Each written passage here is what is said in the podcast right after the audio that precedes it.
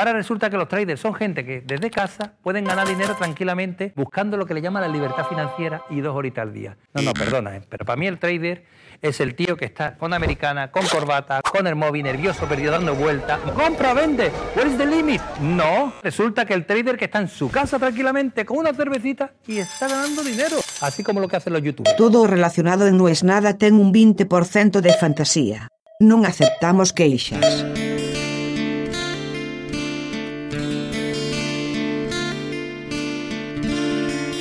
Y es medio como una broma del destino, parece una cargada.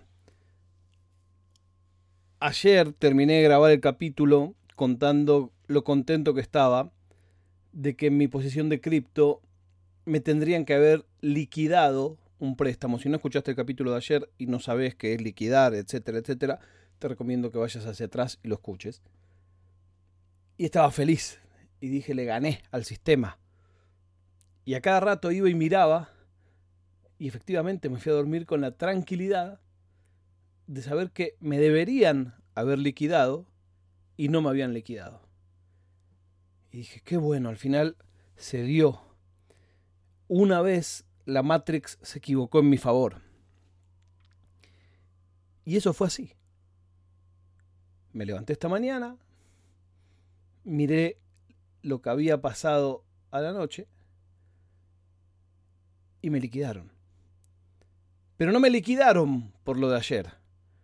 Me liquidaron por lo que pasó mientras yo dormía, que volvió a bajar todavía más. Y entonces, si ayer tenía la duda, hoy no tengo ninguna duda. Es durísimo, es realmente durísimo. Y justo hoy me tocó ir a dirigir un comercial de mi amigo Ismael Beiro, con el que vamos a actuar en Tenerife. Si vivís en Tenerife, tenés que saber que en junio estaremos con un espectáculo de magia y humor en el Teatro Víctor. Pero Ismael, y creo que por eso somos amigos, tiene muchas actividades y muchos intereses, y sacó un libro sobre trading. Y yo fui el encargado de hacer su comercial. Era hoy. Entonces, hoy estuve todo un día hablando de trading de bolsa, de operar, de criptos, en un día que yo estaba, era nombrar la soga en la casa del horcado. Pero bueno, yo me había comprometido. No podés decir, bueno, ahora no. Pero claro, como todo lo que es Ismael siempre es una aventura, yo iba a ir así nomás. Los que somos pelados, así nomás es sin afeitarnos la cabeza recién. Alguna vez ya se habló en este podcast que si vos tenés un amigo pelado o que se rapa, el largo de su cabello es indicador de su estado. Si hace dos o tres días que no se lo afeita, lo mismo puede aplicar para la barba a la gente que se afeita todos los días. Pero con la cabeza no falla. Si tiene pelo de cuatro, cinco, seis días, mmm, es que las cosas no van tan bien. Yo por lo general cuando no tengo ninguna actividad pública, a veces me lo suelo dejar dos, tres, cinco, seis días sin afeitarme la cabeza, lo cual es un mal indicador porque significa que durante seis días no pasó nada que requiera que yo haya estado más presentable. Bueno, la cuestión que, como este pibe siempre es una aventura, yo dije, me voy a ir presentable porque nunca se sabe en el medio del día quién te, te sienta o quién te hace conocer. Bueno, dicho y hecho, en un momento terminamos en el taller de un artista estos artistas modernos, locos, que pinta edificios por el mundo. Era un flaco que era grafitero. Y lo que hace está buenísimo realmente. Pero caímos medio. O va, yo de sorpresa, qué sé yo. Ismael lo estarían esperando. Y aparecimos ahí y el tipo nos mostró todo el taller, sus obras. Y ellos tenían que charlar sobre un negocio. Y por supuesto, Ismael es muy generoso, entonces me presentó. Y a mí siempre me da mucha vergüenza. Porque nunca sé qué decir. Porque aparte Ismael me presenta de una manera muy grandilocuente. Sé que todo lo que dice lo dice de corazón, pero a mí me da mucha vergüenza porque por lo general, hoy por lo menos estaba de pantalón largo y afeitado. Pero por lo general, como yo lo considero mi amigo, cuando nos reunimos estoy así nomás. Entonces más de una vez me sentó con gente sin avisarme.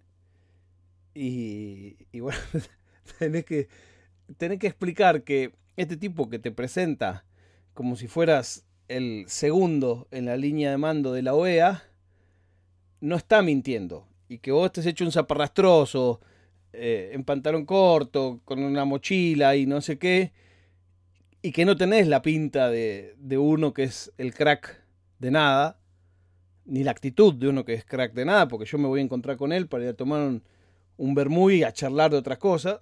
Bueno, eh, y así fue. Entonces hicimos eso, después seguimos grabando, teníamos que hacer una, una grabación con un dron, que finalmente no se pudo hacer. Y por suerte, eso es lo bueno de ser un obse y un geek, y tantas veces que me han cargado de por qué tengo tantas cámaras y para qué quiero tantas cámaras y no sé qué. Bueno, hice un truco que ahora lo voy a, a ver en postproducción, que también quedó, pero simulé un dron con una cámara 360. Y es un truco muy lindo. Tengo una especie de palo selfie infinito, que se estira a más de 2 metros, y como tiene un gran angular, se puede simular un dron. Esa misma técnica yo la había usado cuando grabé el clip de Rafa Pons y Conchita, sí se llama así, Conchita la cantante, El fin del rumbo. Si no lo vieron, lo buscan en YouTube. En las notas de este episodio va a estar linkeado el videoclip, fue el primer videoclip en el que hice cámara todo el videoclip, eh, que es El fin del rumbo. Y usé esa misma técnica. Lo que parece que es un dron, en realidad no es un dron. Y casi te diría que cada vez me gusta más usar eso. Porque el dron cada vez se puede usar en menos lugares. Está bien que hoy la locación que había elegido el productor para grabar con el dron a metros de un aeropuerto no era la mejor idea del mundo. Pero más allá de eso, en ningún lado, cuando probé en la oficina, que está en el centro de Madrid, nada que ver con el aeropuerto, probé todos los equipos y tal, tampoco me dejaba levantarlo en el centro de Madrid por la cercanía al aeropuerto. Así que eh, manejar drones es cada vez en las ciudades una tarea más imposible. Sobre todo, yo vi acá una vez en España que le cayeron unos policías a un flaco y se le, le querían confiscar el dron. Lo vi con mis propios ojos. Terrible, ¿eh? El pibe explicando, no, que sí, que no. Eh, porque está regulado y para grabar en cada lugar hace falta un permiso.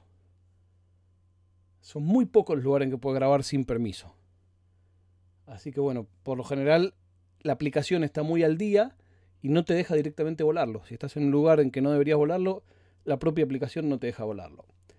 ¿Hay workaround? Sí, por supuesto que hay, pero yo no estoy para hacer quilombo y menos de visitante. Bueno, la prueba de vida del día de hoy es que River ganó con Enzo Pérez como arquero. Ya había jugado Santiago Salcedo como arquero en Banfield, le digo porque están con las hazañas. Ya Banfield y Sarmiento habían tenido sus planteles diezmados por el coronavirus, pero parece que si no lo hace River no es hazaña. Nos encontramos mañana, último día de la semana. Estamos cerca de los 200 capítulos. Y tengo que pensar qué haré al respecto. Recuerden buscar en las notas de este episodio el link el anuncio del libro de Ismael y el link a El fin del rumbo. El comercial todavía no, está publicado, pero cuando esté publicado también se los contaré. Nos encontramos mañana cuando les diga, no es nada.